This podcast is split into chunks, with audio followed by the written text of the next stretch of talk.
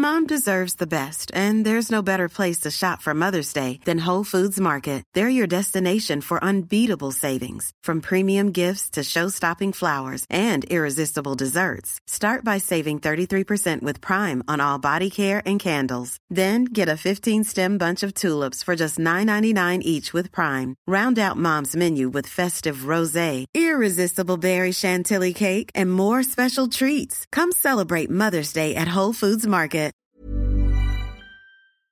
Algo que está directamente relacionado con tu autoestima es la relación que tienes con el dinero. Así que hoy vamos a hablar de cómo podemos mejorar nuestra relación con el dinero.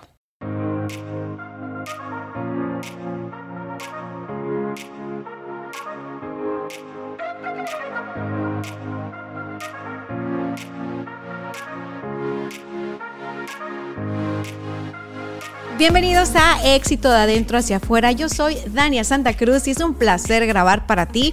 Estamos hoy estrenando episodio, muy contenta de la respuesta de eh, la serie de episodios que hemos hecho en relación a la autoestima y pues nada, acá, por, ser, por cierto, mando saludos a Alejo que dice, por cierto, ese par de podcasts sobre la autoestima, mil sobre diez, buenísimo.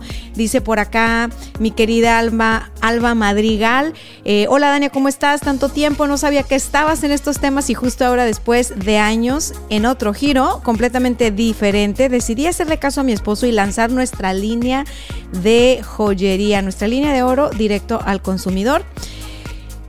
Mi esposo vende por mayoreo de Turquía. Oye, esa que va a ser una pieza fina esa, ¿eh? Porque viene de Turquía la mercancía. Yo, yo quiero, yo, yo quiero, yo me quiero sentar a probar tu producto.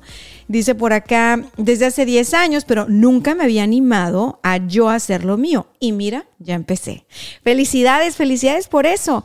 Dice por acá, como estoy en lo del emprendimiento, me salieron tus reels y me encantó reconocerte y sobre todo lo que dices. Me cae como anillo al dedo. Felicidades por todo, está padrísimo. ¡Eh! Felicidades, confetis, lluvias de confetis por acá, por este nuevo emprendimiento. Muchísimo éxito a todas mis queridas emprendedoras que no se pierden un episodio de éxito adentro hacia afuera, donde si bien hablamos de desarrollo personal, ya saben que siempre es enfocado para que ustedes la rompan en su emprendimiento, para que ustedes triunfen en los negocios. Y pues continúo por acá. Otro saludito a mi querido Charlie Be Safe, que él es muy activo en la comunidad que tengo en Facebook. Y dice por acá, eh, no sé si estoy listo para verlo sus ojitos, mi querida Sensei. Ok, alto. Lo que pasa es que tú en YouTube no viste, pero en Facebook y en Instagram les dejé una actividad que pueden hacer para conectar con el niño interior, para conocer la voz de su niño interior. Pues ya saben, estamos hablando de, de autoestima y aparte fue el Día del Niño y todo, entonces ese ejercicio está muy padre. Cuando yo lo hice la primera vez, al principio estaba un poco incrédula, así como de que, ay, sí, claro, ¿no? No, lo hice, la verdad me sorprendí muchísimo. Entonces, bueno, se los dejé ahí por si gustan. Y mi querido Charlie me decía que no estaba como listo, ¿no? Para conectar con su niño interior y, pues bueno. Yo lo único que les puedo decir a los que estén como mi querido Charlie es que intentándolo vas a descubrir las cosas. O sea, nunca estamos listos hasta que estamos listos. Entonces, ¿por qué es importante conectar con el niño interior? Por, muchas cosas, pero escuchar a nuestro niño interior principalmente es importante, reconocerle y estar en conexión, porque si no, gobierna nuestra vida. Imagínate tú, yo gobernada por una danita de 5 años, 6 años, que quiere comer pura porquería, que quiere faltar a la escuela, que quiere jugar todo el día, que no se quiere levantar de la cama temprano, o sea todos tenemos un niño y una niña, ¿no? Que cuando eres adulto o adulta crees que ya la dejaste atrás, ¿no? Y de repente dices tú, híjole, traigo, traigo mis temas de autoestima, ya descubrí que tengo temas a trabajar en el autoestima. Bueno, todo empieza con tu niño interior. No es que yo te quiera ahorrar la terapia, no, ya sabes, tienes que ir a terapia, tienes que ir a terapia. Pero todo está ligado al niño interior. Entonces, algo que puedes hacer en lo que vas a terapia y, todo este rollo es hacer estos ejercicios que te sirven para hacer introspección, para reconocer las necesidades de tu niña, de tu niño, para, para sentir, ¿no? O sea, hay ejercicios en donde yo he estado en este proceso como de sentir esta conexión y, y me remonto literal, o sea, como si estuviera en un juego de Nintendo, se los juro, y literal, si me estoy quedando dormida, eh, mi mente se va como que me estoy quedando dormida en la casa de mis papás de cuando yo tenía seis años, siete años, por ahí, ¿no? Y ha sido un trabajo bien bonito, o sea, es, es, es complejo. Luego, es más, voy a invitar a una terapeuta para que venga a hablarnos del niño interior, todo lo que, todo lo que ustedes quieran, mándenme sus preguntas. Pero en relación a la autoestima y al tema que vamos a hablar el día de hoy, que tiene que ver sana tu relación con el dinero, es fundamental que tú tengas a tu niño interior, a tu niña interior, eh, en conciencia. Esa sería la palabra que quiero usar, en conciencia. O sea, que estés consciente que ahí sigue existiendo esta niña que fuiste, este niño que fuiste, y que es importante que le trates con amor, con respeto, que valides lo que siente y que, que negocies, ¿no? O sea, a veces mi niña este, quiere salir a jugar, o sea, yo soy muy, soy una adulta que, que sigue, no, es mi niña gobernándome, eso sí lo tengo muy claro, pero, pero yo tengo una niña muy activa, o sea, yo fui una niña muy activa, muy inquieta, este, de hacer gimnasia, gimnasia olímpica como a los dos años, de, de siempre salir a jugar, entonces de repente cuando en pandemia sobre todo me di cuenta que esa parte de mí estaba que quería así como que auxilio por favor, o sea, alguien volteeme a ver, ¿no? Porque la adulta pues estaba bien enfocada de que no, trabajando, vamos a montar todo esto en internet y que no sé qué y que la onda. Y, y entonces pues no, entonces la vez que yo caché esto y ya me voy de volada al tema, pero es que son temas pegados pues. Ustedes aviéntense la plática, todos los temas están pegados aquí. Le dije a mi esposo, oye, tenemos que salir. No, ¿cómo? Sí, no, hay que salir, aunque sea en el carro. Nos vamos, nos hacemos un cafecito. Gerardo, saludos si ves esto. Eh, nos hacemos un cafecito y nos vamos en el carro. No nos bajamos a ningún lado. Era cuando la pandemia estaba como en el peor de sus momentos, ¿no? Y yo realizada, cafecito en el termo y órale, a manejar por la ciudad. Mi esposo estaba que ya que se quería regresar porque decía, es que se ve bien feo, parece zona de guerra, todo cerrado, todo desolador. Y yo sabía que estaba mi niña interior a todo lo que daba, o sea, pues me sentí en una película y le empecé a decir, no, es que imagínate, es como una película, imagínate que luego salen los zombies y que luego sale el no sé qué y que yo sé que esa es mi parte de la niña que, que quiere expresarse y que quiere divertirse y que quiere eh, tomarse la vida de la manera más alegre posible, ¿no? Entonces, pues yo me dejé ser, o sea, ya, ya cuando lo empecé a ver bien agüitado, le dije, bueno, pues ya, ya, pues hay que meternos, ya, ni modo. Y este, y como esas varias, pero ya teníamos meses encerrados. Entonces, ¿qué estaba haciendo mi niña interior? Pues me traía en friega comiendo galletas, comiendo chocolates, comiendo porque no podía salir, no se, no se movía, no tenía actividad. Aparte, si tenía miedo o, algo, pues yo no lo estaba, o sea, tú estuviste en la pandemia igual que yo. Mejor cuéntame cómo te fue a ti. dime cómo te traía tu niño interior. Y mira, al final del día, cuando tú conectes eh, para el caso de Charlie que dice, me cuesta trabajo, no sé si estoy listo para ver a mi niño interior a los ojos, me ha tocado hacer eh, en las sesiones que tengo con mis clientes algunas eh, meditaciones, ¿no? Empezamos a hacer algo de meditación y, entonces nos vamos a la infancia y empezamos a ver cosas y tal. Es una meditación guiada, creativa, ¿no? Eh, y entonces ah, me he encontrado con muchos que cuando aparece su niño eh, o su niña y me dicen, ah, es que está apareciendo una niña, ah, órale, ¿cómo es? Cuéntame. Y la empiezan a escribir y luego se dan cuenta que son ellas y rompen en llanto brutal, ¿no? Entonces, ¿eso qué es? Pues es, ya, o sea, es que es una conexión, es, eres tú, eres tú conectando con una parte de ti. Y es bien bonito cuando, así como cuando te encuentras con alguien que quieres mucho, mucho, mucho y no has visto y, tienes como este, este encuentro, es igual, se siente bien bonito. A lo mejor lloras, ¿verdad? Si tienes 20 años de no ver a tu pariente, a lo mejor lloras. Eh, pero, pero es, es, bonito, no, no tengan miedo con esto. Entonces, bueno, eh, Dania, nueve minutos y nos vas a decir, por favor, qué tiene que ver el niño interior y la autoestima con el dinero. Pues mira, agarra tu café. No, si, tú vas manejando, no agarres nada, ¿ok? Saluditos a todos los que me oyen en Spotify y Apple Podcast. Agarra tu café si estás en YouTube conmigo, dale un trago, ¿sí? Mm. Memoria de ganas, es que hasta acá me da el olor y está deli, deli, deli.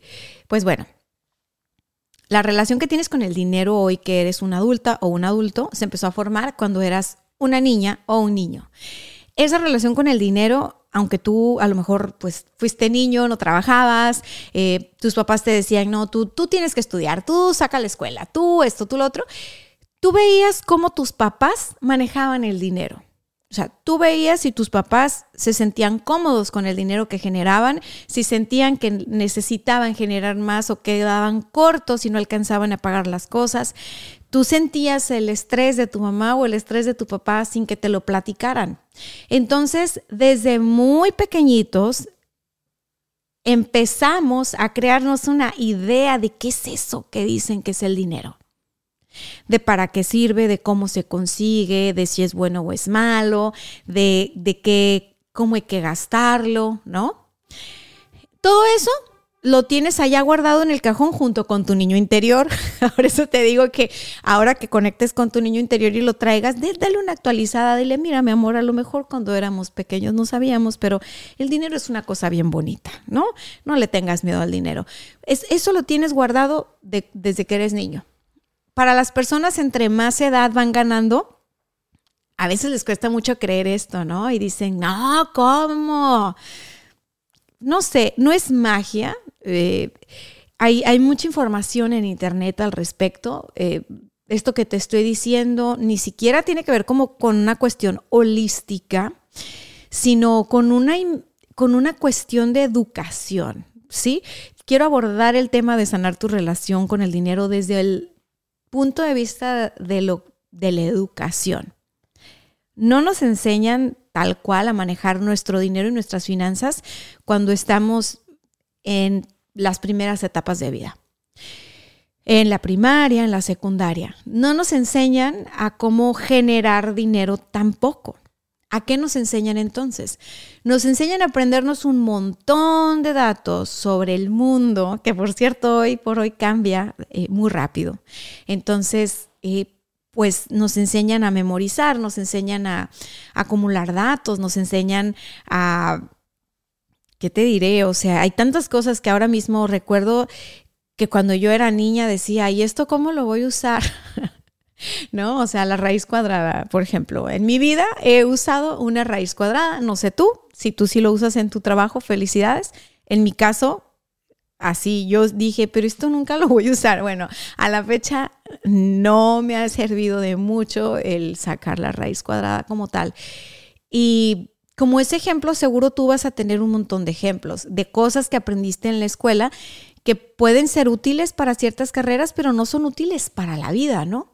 Y el tema del lenguaje del dinero y la relación que tenemos con el dinero es algo útil para la vida.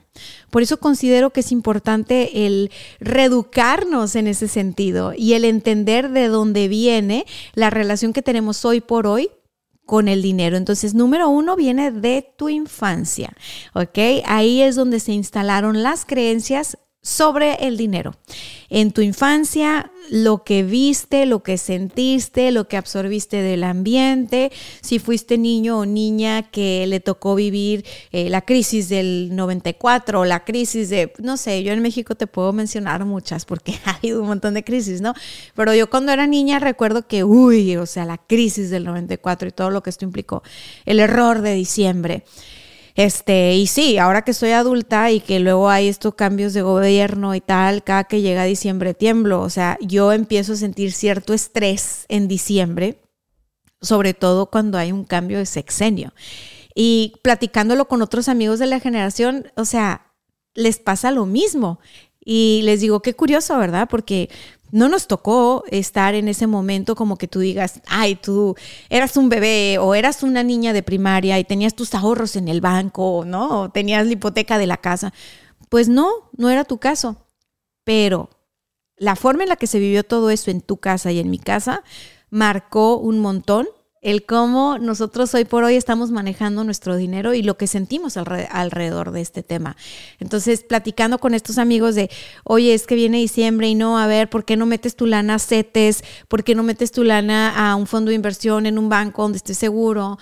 Este, ¿Por qué no lo haces dólares? No, mejor dólares, no, porque está perdiendo valor el dólar mucho y quién sabe qué va a pasar oye, pero que, o sea, se enferma el pobre presidente y tiembla México, porque ahorita este, México está en un, en un momento bueno a pesar de todo el contexto global en términos económicos. Entonces, yo no sé cómo tú te relaciones con esta información que te estoy compartiendo de adulta, pero la forma en la que te relacionas ahorita de adulta es con base en lo que de niña o de niño sentiste y, escuchaste y experimentaste de los adultos que te estaban criando. Entonces es importante que identifiques qué creías sobre el dinero en aquel momento. Eh, si tú escuchabas a tu alrededor o tú como niña sentías que era fácil de conseguir, difícil de conseguir, eh, si te decían, no, lávate las manos, está cochino, o sea, si te decían, no, no, es que el dinero trae muchas enfermedades porque lo agarra mucha gente.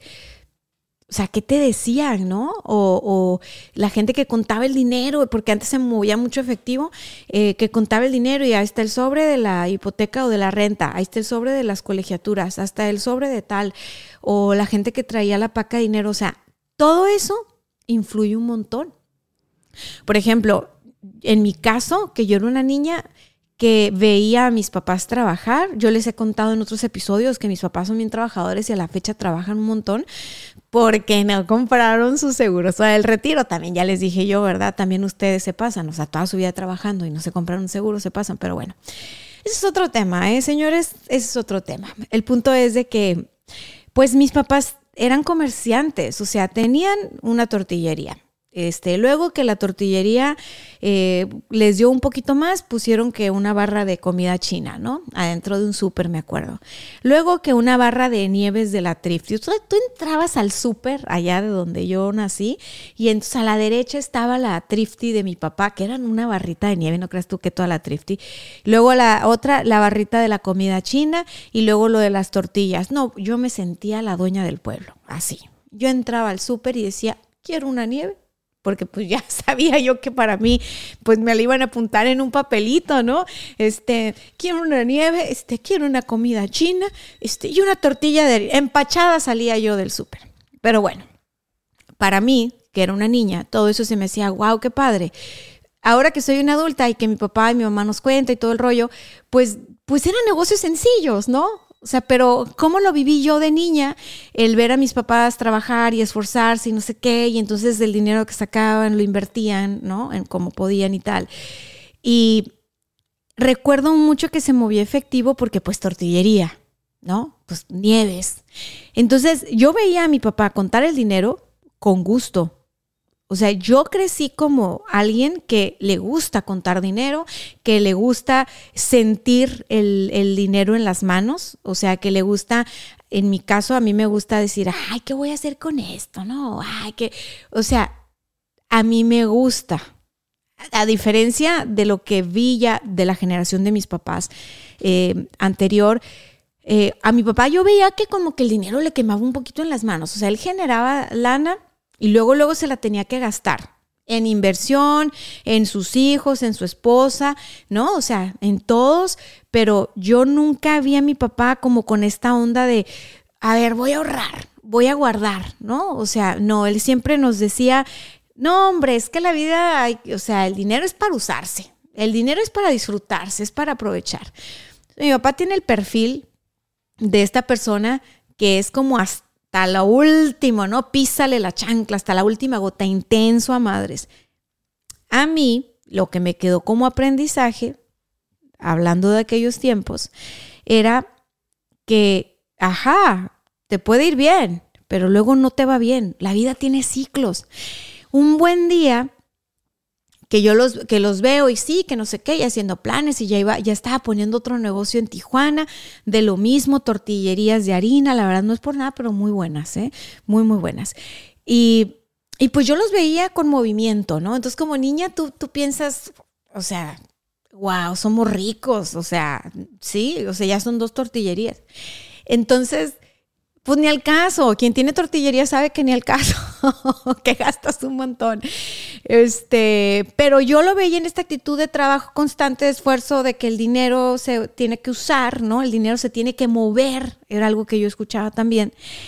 Y, entonces, pues ya crecen un poquito más. Eh, hay un incidente en el, en el mercado este que te estoy contando, donde yo entraba y me sentía la dueña del pueblo, hay un incendio y se quema todo. Se queman todos los negocios de mis papás. O sea, los tres que tenían, eh, que, que tenían poquito que le estaban yendo bien. Y yo me acuerdo que fue algo bien fuerte, o sea, bien fuerte ver el mercado quemándose, ¿no? O sea, porque los bomberos y la noticia en la ciudad y todo. Pero pues yo sabía que ahí estaba el negocio de papá. O sea, que ahí estaba su thrift y que ahí estaba su comida china, que ahí estaban sus tortillas de harina. ¿Y qué es lo que pasó? Bueno, pues nosotros teníamos unas vacaciones ahí cerquita de la ciudad donde vivíamos. Pues yo pensaba como que las iban a cancelar, pero no, mi papá dijo, pues no, no, ya lo tenemos y hay que despejarnos y nos vamos y no sé qué. Entonces, en ese momento de, dificultad, porque obviamente vi a mis papás estresarse, o sea, no son de acero, pero no los vi que se quedaran apanicados de miedo. O sea, como niña yo registré así y, es algo que tengo ya bien masticado, que hay que seguir adelante. O sea, que hay que seguir adelante. O sea, que, que teníamos planeado para hacer eso, vamos a hacer. Y de alguna manera, bueno, ellos sabían que contaban con el respaldo de que habían puesto la otra tortillería. Pues se va a poner mejor el chisme, ¿eh? Ponme atención porque seguro, seguro te sabes una historia de estas. Pues ya estaban ahí que con su tortillería y no sé qué. El centro comercial eh, tenía unos seguros y creo que se cobran los seguros del incendio, pero pues no recuperan gran cosa. Y ya a la hora de reconstruir el centro comercial y de, y decir, bueno, vamos a poner nuestra, este, otra vez nuestros negocios, ¿no? Que la nieve, que la... Pues cuernos, nada. No los dejaron. Adivinen quién lo puso. díganme, ¿quién creen ustedes? Pues otro cuate que vio que a mi papá le estaba empezando a ir un poquito bien con eso, ya no le renovaron contrato a él, ya no pudo meter sus nieves, no pudo meter su comida china y no pudo meter su tortillería. Entonces, pues eso de la tortillería, imagínate, estaba el, estaba el mercadito acá y afuera había unos locales, entonces él tenía sus tortillas en los locales de acá, pero pues ya su clientela estaba dentro. O sea, su clientela pensaba que esas tortillas de harina seguían siendo las de mi papá, porque todo exactamente igual. Y pues eso fue duro, ¿eh? O sea, eso, eso fue duro. O sea, el, el, el ver que ellos tenían cierta tranquilidad, cierto colchón y se lo fueron acabando. El ver que ellos de estar pues tranquilos pensando en vacaciones y pensando en qué vamos a hacer con los niños, pues eso empezó a disminuirse, o sea, hay que ver prioridades, ¿no? Colegiaturas y la, la letra de la casa, ya se decía la letra de la casa, la hipoteca, hombre. Entonces, pues no, no habían ahorrado tanto, ¿sí? O sea, acuérdense que les digo que vengo un papá que dice que hay que disfrutarlo porque cuando te mueras no te vas a llevar nada. ¿Qué creen que pasó conmigo? No, pues yo empecé a trabajar y desde que tengo uso de razón, yo ahorro, ahorro, ahorro y no me quedo con ese dinero. O sea, son ahorros que se van a 30 años, 20 años para el retiro, ¿saben? O sea, digo yo, pues yo estoy en una edad joven, productiva, yo puedo generar, pero cuando ya esté viejita, a lo mejor no quiero estar trabajando tan arduo y pues ahí está, ¿no? Siempre digo yo, esta lana va para Dani del futuro, para Dani del futuro. Desde antes de tener hija, desde antes de casarme, o sea, empecé a trabajar muy joven y todo lo que yo iba generando con el negocio, ahorro, ahorro, ahorro, ahorro. Y nunca fue dejarlo guardado. Ahora, ¿por qué fue? Pues por lo que yo vi. Entonces, cuando ustedes hagan este ejercicio de pensar en cómo fue su infancia en relación al dinero, Van a repasar episodios de su vida donde aprendieron cómo hacer o cómo no hacer a partir de lo que sintieron. O sea, yo sentí angustia. O sea, yo sentí como, ¿qué va a pasar? Entonces como que se me quedó instalado el, pues siempre hay que ahorrar. Siempre hay que tener una reservita por ahí como que no quiere la cosa. Seguro mis papás las tenían, pero también mis papás, o sea, fueron conejos, ¿no? O sea, cuatro hijos, este, a todos nos dieron siempre lo mejor que pudieron, o sea, sus reservas siempre llegaban al límite, al límite, al límite. Entonces, ni bueno ni malo, o sea, es, yo aprendí de ellos que hay que ahorrar, aprendí de ellos que hay que seguir adelante, aprendí de ellos que hay que abrirte camino y es cuando se cambian de ciudad porque pues ya no les daba el negocio, o sea, ya el mercadito les había comido el mandado. ¿Y qué hicieron? Pues que se abren caminos, se van a otra ciudad más grande.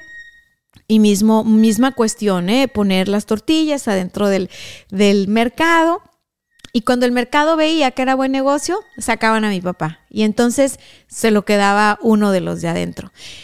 Mira, al final del día tenemos que estar preparados para saber que afuera hay competencia, para saber que afuera hay gente con ética, gente sin ética. O sea, somos adultos y estamos en un mundo de adultos. Entonces, ¿qué vamos a hacer? Pues vamos a tomar estos, estas experiencias que tuvimos en relación al dinero cuando éramos niños y, vamos a decirle a esa niña o a ese niño que, vio la crisis de los papás o que vivió una época difícil, ¿no? En la infancia en relación al dinero o que tuvo papás muy ansiosos que no les gustaba manejar el dinero porque pensaban que eso era, era sucio y tal. Tú simplemente sin pelearte con ningún pariente, vas y le dices, a ver, Miguelito, cuéntame que, a ver, o sea, aquí estoy yo adulto, cuéntame qué onda, ¿no? Y empieza a traer estas, estos recuerdos de, lo, de las épocas difíciles, ¿no? De las épocas de vacas flacas y de las épocas de vacas gordas. Y déjate sentir lo que se siente. Si empiezas a sentir angustia, si empiezas a sentir como un poquito de acelere, de ansiedad, si empiezas a sentir miedo, está bien, déjalo que salga. O sea, lo único es, tienes que notar lo que estás sintiendo. Ya, tu tarea es notar lo que estás sintiendo ya que lo percibiste y que lo notaste, respira y entonces sí deja que esta información te llegue, ¿no? Porque al final del día, todo suma. La vida no se equivoca, todo suma, pero depende de ti. Así que si tú dices, no, pues es que yo tengo una relación este, tóxica con el dinero, ¿no? Porque me llega y me lo quiero acabar y que no sé qué. Ah, bueno, eso puede cambiar. O sea, si tú quieres cambiar eso, puede cambiar eso. Es simplemente reconectar con aquellas primeras memorias en las que tú te relacionaste con el dinero, en las que tú dijiste yo puedo generar dinero o no puedo generar dinero, en las que tú aprendiste de los adultos a tu alrededor por la circunstancia que sea, ni buena ni mala, eh, cómo es que el dinero eh, formaba parte de su vida, ¿no? Eh, en, mi caso, eh, creo que fui tomándolo de como de una manera muy natural, porque como te digo, mis papás eran comerciantes, entonces no estábamos en un punto de que, ay, las finanzas y las inversiones, y eres rico Macpato. Era mucho el, lo que te pagaban la gente, ¿no? O sea, por ahí está el kilito de tortillas. Y eso a mí me sirvió mucho porque el verlo y el contarlo hizo que yo lo, lo viera como algo familiar, como algo cotidiano, como algo normal, pues. O sea, yo no crecí como con este papá que esperaba el cheque de la quincena y que estaban con la angustia de que cayera el cheque para entonces poder ir y pagar y repartir, ¿no? Y que les daban su domingo. No, no, o sea, yo me ponía y trabajaba también. O sea, y cuando no me dejaban trabajar les vendía mis dieces. O sea, traigo tantos dieces, tú dijiste que era mi trabajo, órale, ¿no? 20 dólares el 10 hasta que a mi papá ya no se le hizo chistoso y ya no me quiso pagar tanto por estudiar. A lo que voy es a que todo suma, todo suma. Yo te pudiera decir, ay, no, es que si yo hubiera visto cómo se invierte en CETES desde niño, hoy tuviera una libertad financiera. Ay, no, no, no seamos ridículos. O sea, o sea, tenemos la vida que tenemos, hay que agradecerla, ¿no? Con el corazón. Hay que ir a esa infancia a repasar, a ver, ¿qué me enseñaron del dinero? Y lo que sea que tú aprendiste o te enseñaron, fue lo que tenían para dar. Nadie da lo que no tiene. Entonces quiere decir que eso que tenían para dar era lo que les habían dado a ellos también. Y así es una cadena, así. Es una cadena. Mi papá, comerciante, vender cosas, porque pues mi abuelo también, ¿no? Y mi abuela también, y si me voy para atrás, pues igual. Y si yo me pongo a ver las estadísticas, el 90% de la población en México es así, micro, pequeñas empresas que estamos vendiendo el, lo que se hace en la casa, ¿no? Eh, pues bueno, mi papá sí lo llevó a una escala grande, pero empezó en pequeño. O sea, él, sí lo llevó a una escala muy grande, de meterlo a cadenas, este, oxos, ¿no? O sea, a por eso es que yo digo, gracias Pa, que siempre estuve cerca viendo porque vi cómo lo llevó de hacerlo en su casa a meterlo a cadenas y demás y, y todo lo que sucede en el camino, ¿no? O sea, cómo, cómo tú sigues generando estas ideas de qué se puede y qué no se puede. Ahora, si tú ya te, yo te dije, identifique estas creencias, el segundo punto, y he venido hablando de esto, es que generes una reflexión a partir de estas creencias. O sea, recuerda estas experiencias con, con, curiosidad, o sea, no es, no es lo mismo ahorita que yo te estoy platicando cuando se quemó el negocio, ¿no? Y mis papás y que empezaron a batallar, no es lo mismo a cuando yo contaba esa historia más chica. Sí, o sea, cuando yo llegué a contar esa historia más chica, no sé, a una amiga o algo, yo me acuerdo que lloraba, me daba mucho sentimiento porque era algo fuerte, o sea, había sido una pérdida fuerte. Y conforme lo fui viendo y fui viendo el, honrar a mi papá y a mi mamá y decir, no manches, o sea, yo nunca lo vi llorar en ese momento, este, no sé si lo hizo, no tendría nada de malo si lo hizo, yo lo que recuerdo fue que como niños nos protegieron y dijeron, no, nos vamos, este, nos vamos y nos vamos a estas vacaciones que, que estaba la playa cerquita y órale, el hotel, no sé qué. Pues como niños, o sea, tú, wow, o sea, sí, ¿no? Entonces, yo no sé si ellos, mientras nosotros jugábamos en la alberca, estaban tronándose los dedos de que ching, ¿cómo le vamos a hacer? Probablemente sí. La cuestión es de que para mí en ese momento wow, o sea, mi papá es superhéroe y mi mamá es, olvídate, o sea, inquebrantables, ¿no? Y, y eso fue como un aprendizaje de que el dinero va y viene, y creo que recuerdo que esto se hablaba en la familia el dinero va y viene y no te puede definir. O sea, qué tanto dinero tú haces no te puede definir. Eh, qué tantos negocios tienes y, son exitosos o no, no te puede definir. O sea, tú tienes que entenderte a ti como la persona que crea todo lo que está creando, ¿no? Este, así se incendien los negocios o no, así como lo hiciste una vez, lo puedes hacer la vez que sigue. Entonces, esa, esa parte eh, o esa reflexión que te comparto ahora, seguro tú puedes hacer algo similar con tus experiencias de trauma y, darle la vuelta y como adulta decir, wow, o sea, es cierto, fue duro, pero de ahí también aprendí esto. De ahí también nos llevamos esto para la mochila y nos sirve, ¿ok? Entonces, claro que cuando puse mi primer negocio, corte a yo tenía pesadillas de que se quemaba la oficina.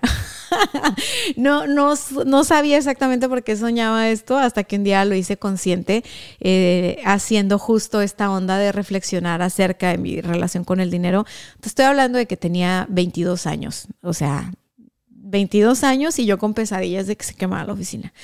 Y entonces ya este, me eché un clavado, lo, lo bueno que se me hace fácil esto de introspeccionar y le dije a mi mamá, mamá, ¿qué crees? O sea, yo ando soñando que se me quema el negocio. Y como que en ese entonces caímos en cuenta que tenía que ver con aquel evento de la infancia. Entonces, pues bueno, ahí, ahí, te dejo el segundo punto que fue reflexiona sobre tu historia personal con el dinero, ¿ok? Desde niña, adolescente, lo que sea. Ahora, el tercer punto ahora como, como adulto, adulta, es que crees un presupuesto y ese presupuesto no es la camisa de fuerza, no es así de que, ay, Dania, qué aburrido. O sea, ya estaba bien feliz con mi relación con el dinero, así de que, ¿qué vamos a hacer, dinero? ¿Qué vamos a hacer? Y tú me dices presupuesto, mm, mira, el presupuesto es algo bien bonito porque el presupuesto son como las bases del edificio que quieres construir. Si tú quieres construir un edificio, necesitas tus legos. Bueno, ahí necesitas un presupuesto. El presupuesto te va a dar dirección, te va a dar estructura y te va a ayudar para algo bien importante que no sé si lo habías pensado, pero es de que el presupuesto te ayuda a tomar conciencia de cómo vas a usar tu dinero. Tu dinero es la representación física de tu talento, tu energía y tu tiempo. O sea, ese tiempo que no va a regresar, que invertiste trabajando para generar por ahí algo de plata, ¿no? Ese es, ese es el dinero. Entonces, ¿qué tanto valoras eso? O sea, hay gente que llega y dice, pues ya me dieron la quincena y completita me la voy a gastar. Y tú dices, bueno, ahorita tal vez tienes esa edad en la que no importa si sigues trabajando, pero ¿qué onda? O sea, en el futuro vas a poder seguir así o si las condiciones cambian, ¿estás preparada para esos cambios? O sea, otra pandemia, ¿no? Bajita la mano, nos vuelven a encerrar, ¿qué onda contigo? O sea, el presupuesto no es una camisa de fuerza, el, presupuesto es como, es como un abrazo ah, cariñoso para mí, o sea, que me dice, a ver, sí por aquí, no por acá, y que al final del día en el presupuesto tú vas a meter áreas, ¿no? Como, ok, tu, tu casa, tu comida, tus seguros, eh, lo que es para invertir eh, y lo que es para diversión también. Y si en diversión caen nada más 80 pesos, pues cómprate una botana, pones una película en Netflix, armas un fiestón loco. O sea, no, no se necesita tener como la gran cantidad de dinero para tener diversión, ¿sabes? O sea, yo te digo, arma un presupuesto donde quepa toda tu vida, donde quepas toda tú. Sí, no dejes nada fuera, no dejes nada para después. No sabes si después va a existir. Entonces, considéralo todo en este presupuesto ahorita. Y si dices, Dania, es que yo contemplé diversión el mes pasado y no me lo gasté, este, qué aburrida, ¿no es cierto? No me lo gasté, ¿qué hago? Ah, bueno, lo que puedes hacer es que lo puedes sumar con lo del mes de ahorita o puedes mandarlo directamente a ahorro, ¿no? Ese ahorro que te está generando algún tipo de rendimiento, esos CETES o algo, porque el dinero que pones a trabajar para ti es, es dinero inteligente. O sea, no, no que tú trabajes para el dinero, no. Pon el dinero a trabajar para ti y que te vaya dando algo, algo, algo, algo. Este, ay, Dania, pues, pues es que yo metí mil pesos. No es el dinero. Es como estar ninguneando tu tiempo, tu energía, tu talento. O sea, no lo ningunees. Luego ahí andan bien resentidos. Ay, es que yo gano bien poquito. O sea, pues es que eh, es que de todo se quejan, ¿no? Ahorro poquito, gano poquito. Este trabajo no sé qué. A mí se me hace que lo que no saben es administrar su talento, administrar su tiempo, administrar su energía. Y eso está directamente ligado al tema de la autoestima, que tanto valoro lo que, lo que soy y lo que tengo para aportar. Entonces sí es importante que tú veas tu presupuesto como un aliado, como una aliada, para que cuando vengan estos gastos que son de impulso, que todos los tenemos, Sí, o sea, créeme, no eres la única que si va a una tienda se vuelve loca queriéndose comprar todo. O sea, los hombres pasan por lo mismo. Las tiendas están hechas para que tú quieras gastar más. O sea, tú entras a una tienda y tiene la música, tiene el perfume, este, tiene los visuales, tiene los maniquís, tiene la gente que llega y, ay, ¿cómo está señorita? No sé qué. O sea, tiene todo para que tú gastes. Prácticamente es como caer en una trampa para osos. Parece que no, la, no estás viendo el peligro hasta que ya estás ahí, ¿no? Entonces, si tú tienes un presupuesto y dices, oye, yo ahorita en mi presupuesto este, no le voy a meter eh, a la parte esta de, de, ropa, ¿no? Porque tengo ropa, o sea, tengo ropa, entonces o me pongo la que tengo, o la vendo, o la regalo, y hasta que tenga espacio en mi closet vuelvo a comprar. Muy bien, felicidades, qué inteligente. Entonces, ¿qué vas a hacer? Pues no vayas a las tiendas de ropa. O sea, si en tu presupuesto no hay presupuesto para tiendas de ropa, no te vayas a meter a una tienda de ropa. O sea, tienes que ayudarte poquito, ¿no? Este, algo, algo padre también para controlar ese tipo de gastos es de, si tú ya hiciste un presupuesto para tus, me dicen a veces, Dani, es que yo quiero para mis chuchulucos, ¿no? Es una palabra muy del norte, no sé si se entienda en otros lados, pero chuchulucos es como para tu comida chatarra, ¿no? Tus dulces, tu todo. Ah, está bien, inclúyelo, pero ese sí hazlo efectivo, ¿eh? No lo pagues con tarjeta. Ese truco está bueno. Entonces, sacas el efectivo, lo traes contigo, ese es para tus chuchulucos y cuando se te acabó ese dinero, se acabaron los chuchulucos, ¿eh? Nada de que se saca la tarjeta otra vez. ¿Por qué? Porque estás bajo presupuesto y, y te estás cuidando, estás cuidando. ¿sí? No es, no es una restricción de que te estás quitando lo tuyo, no, no, no. Te estás cuidando porque te estás administrando mejor. Por último, es bien importante son estos dos puntos y con esto voy a cerrar. El punto número tres, el punto número cuatro es que, ah, que practiques la gratitud con tu dinero, ¿sí? A veces, no sé si te pasa, pero eh, diario de gratitud. ¿Qué veces hoy? Ay, yo agradezco que amaneció el día muy bonito. Ay, yo agradezco que el clima no sé qué. Agradezco la comida que tengo. Agra ok, practica la gratitud con tu dinero, ¿sí? Agradezco que generé tanto, que gané tanto, ¿sí? Lo recibo con ese amor que me tengo, ¿ok? Porque me costó días de trabajo llegar a, ese resultado de dinero y vale mucho porque mis días valen mucho, ¿sí? No, no quiero que le des eh, gratitud en relación a lo que tú crees si es poquito dinero o mucho dinero. No, no, no, no. Tú vales mucho, por lo tanto el dinero que ganas también lo vale. Lo tienes que cuidar. Entonces tú practicas la gratitud.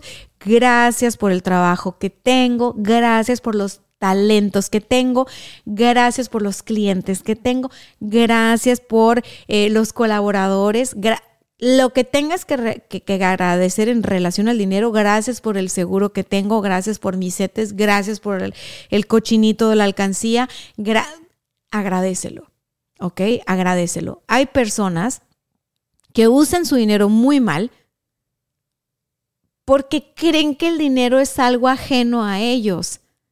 Creen que el dinero es algo ajeno a ellos. Creen que el dinero es algo que tienen que perseguir y que tienen que conquistar y que tienen que, sí, o sea, piensan a veces que el dinero es como una persona. O sea, ¿cuántas veces no has escuchado a alguien decir, hombre, es que el pinche dinero no se quiere quedar conmigo? Tú sabes quién eres, yo te he escuchado, ya te he escuchado y esta frase yo digo, pues el dinero como, o sea, no es una persona. No, yo así por dentro de que mm, mm, no puedo decir nada. Respeto, respeto, respeto. El dinero es una extensión tuya.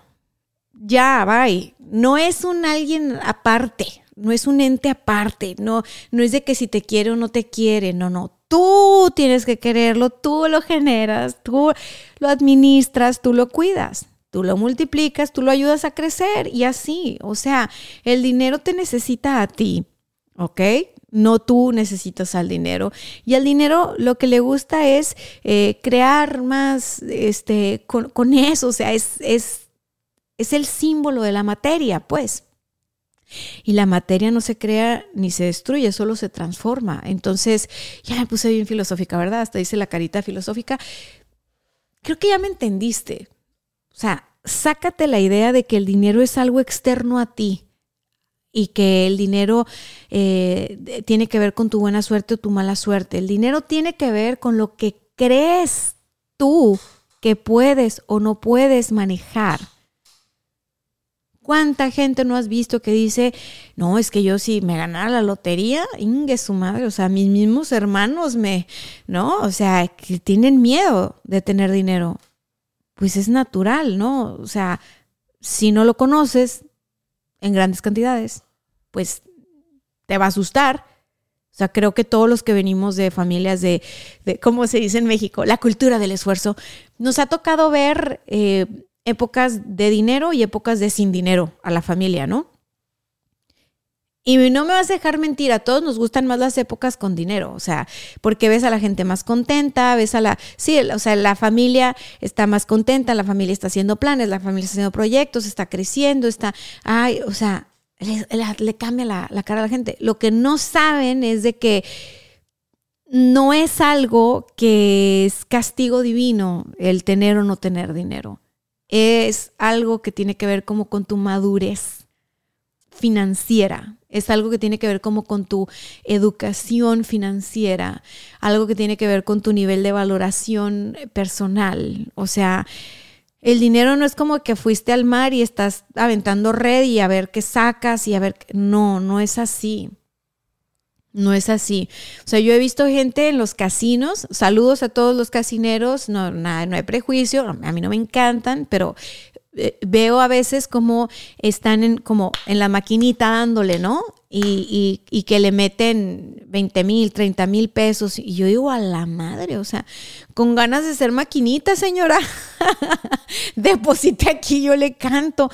Porque tú dices, wow, o sea, a la madre, o sea, es mucho en una pisadita, ¿no? Aventarte tus 20 mil, 30 mil pesos en una jugada que dura unos segundos. O sea, tú dices, no manches, pero luego te pones a pensar y dices, bueno, a lo mejor esa señora tiene todo el dinero del mundo, esa es su diversión, esa es su pasión, no va de viaje, ¿no? No gasta en otra cosa, no tiene otras responsabilidades, tiene todo pagado, o sea, pues cada quien, ¿no?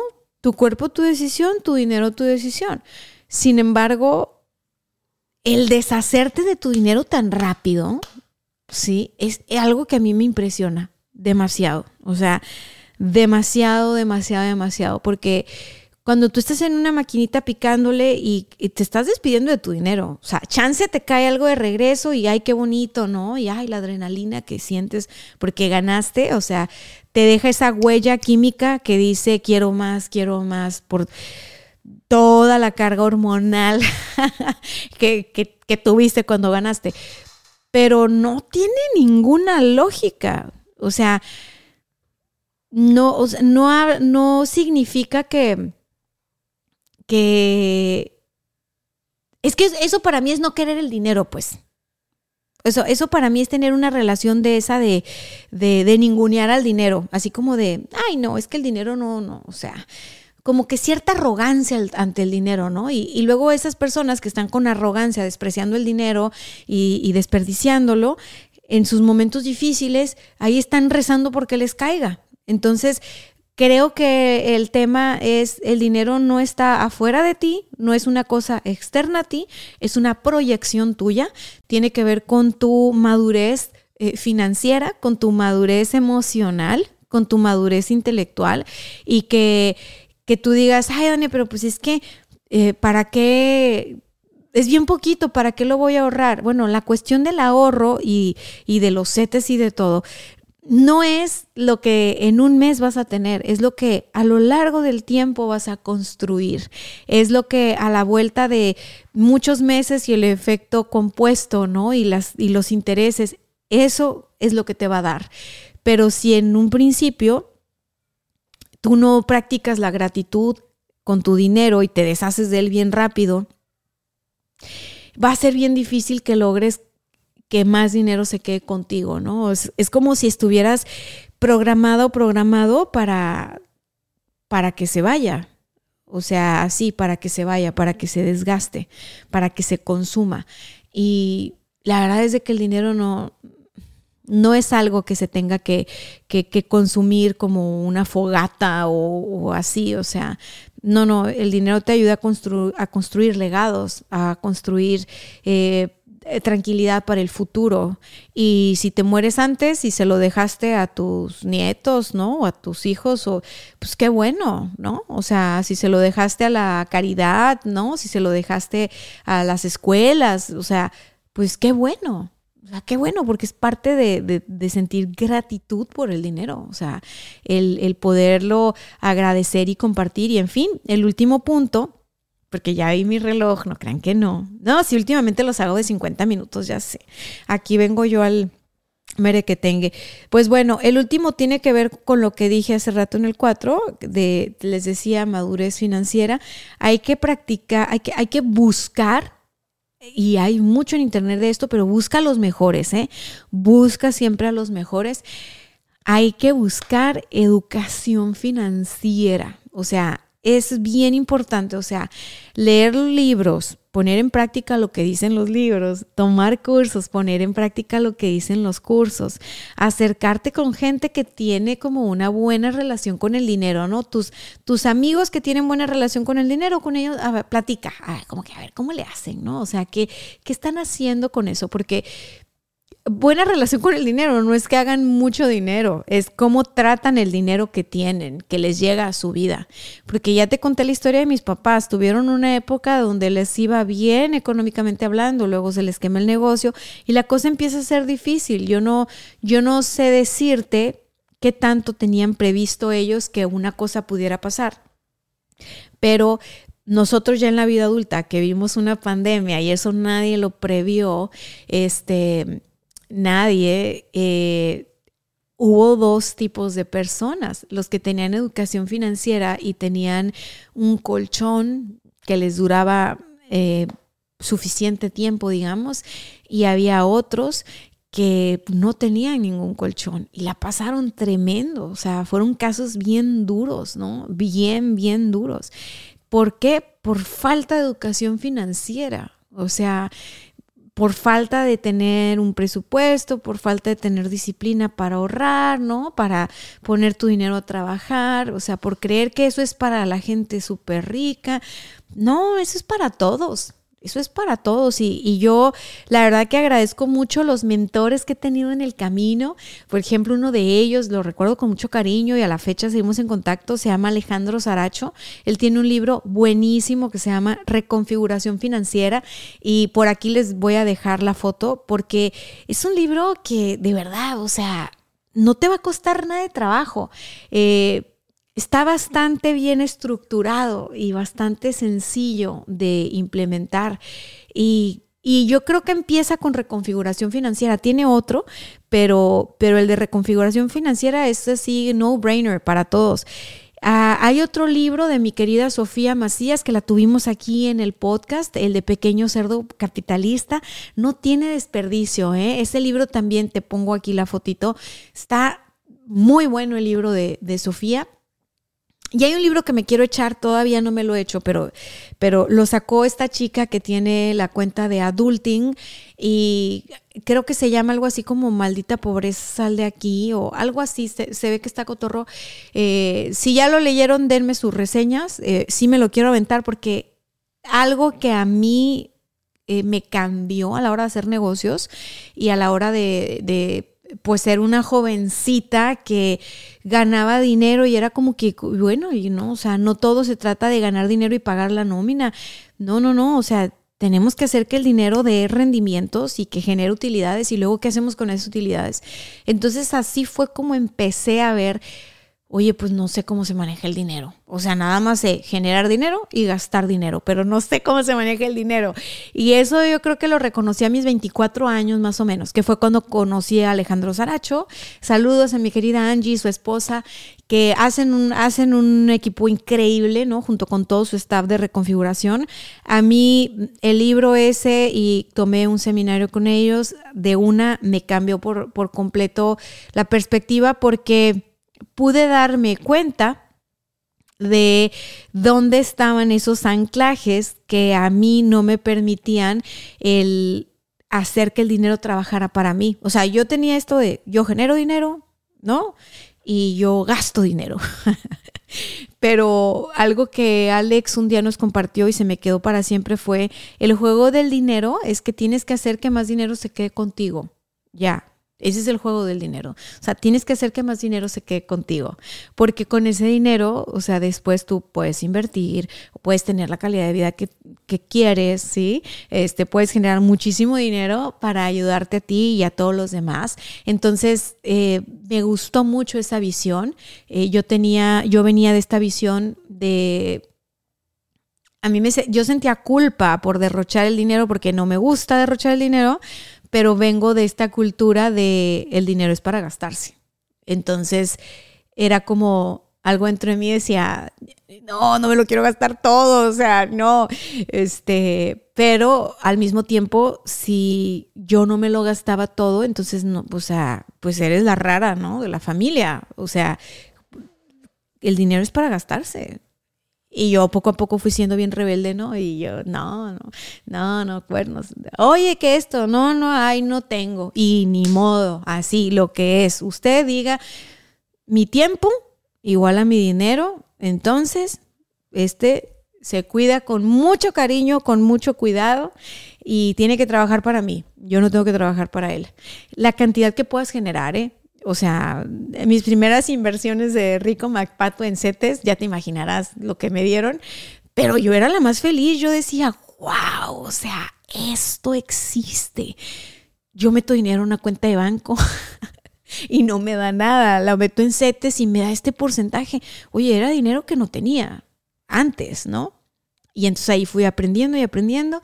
Y no sé si recuerdan a Jorge Espejel, lo tuve aquí en uno de los programas.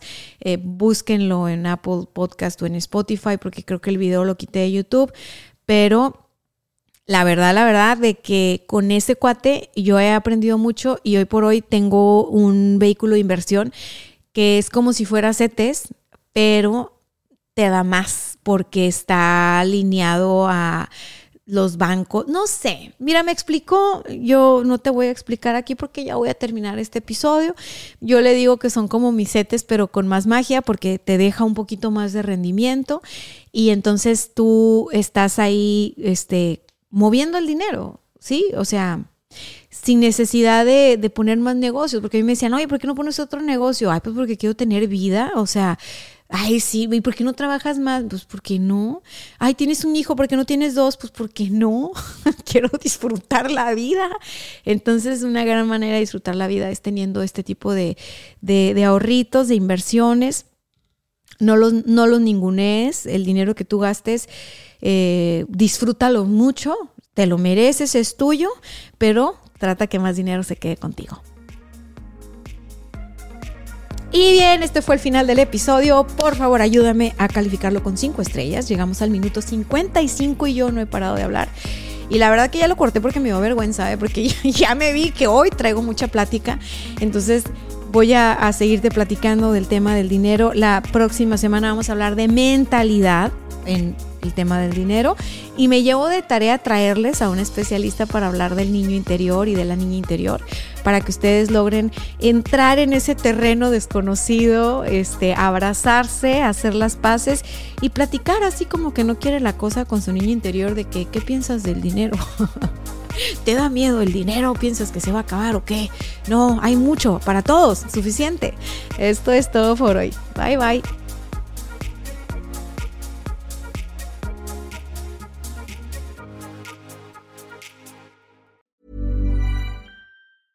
Ever catch yourself eating the same flavorless dinner three days in a row?